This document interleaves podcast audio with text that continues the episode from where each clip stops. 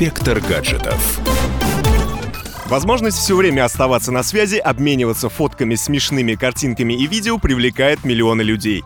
И трудно представить, что всего каких-то 10 лет назад за каждое отправленное с мобильника сообщение нужно было платить. Сейчас ситуация кардинально поменялась, и у нас есть десяток различных бесплатных мессенджеров на любой вкус и цвет. Лидерами среди них, безусловно, являются WhatsApp, Telegram и Viber. С вами любитель высоких технологий Александр Тагиров, и сегодня мы попробуем разобраться, какой же все-таки лучше.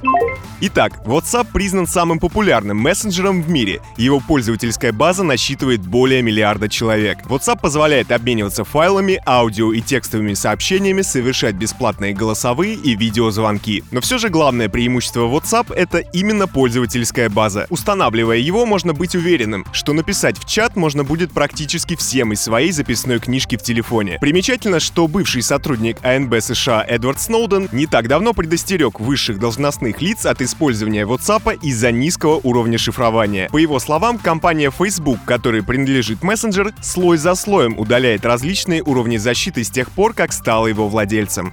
С определенной долей точности Viber можно назвать самым навороченным мессенджером среди ближайших конкурентов. По крайней мере, по количеству опций он намного превосходит WhatsApp. Помимо возможности звонить на любые мобильные номера, даже если их владельцев нет в Viber, здесь есть так называемые открытые группы. Это своеобразные кружки по интересам, где могут общаться любители лютневой музыки или, скажем, поклонники талантов Меган Фокс. Плюсом ко всему, Viber еще и самый кастомизируемый мессенджер. Здесь, например, можно оформить фон каждого отдельного чата и отправлять не только фотографии, но и нарисованные пальцем изображения. Необходимость такого функционала лично для меня сомнительна. Установив приложение впервые несколько лет назад, я ужаснулся этой многофункциональной вакханалии и тут же удалил это чудо дрожащими руками. Но, как говорится, на вкус и цвет все гаджеты разные так что выбор тут только за вами.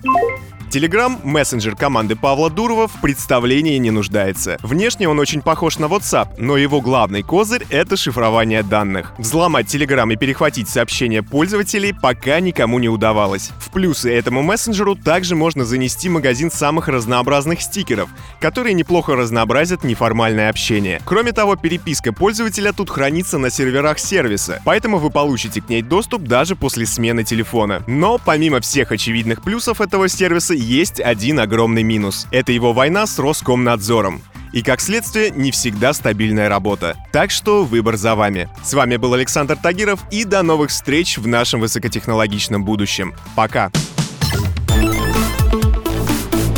Инспектор гаджетов.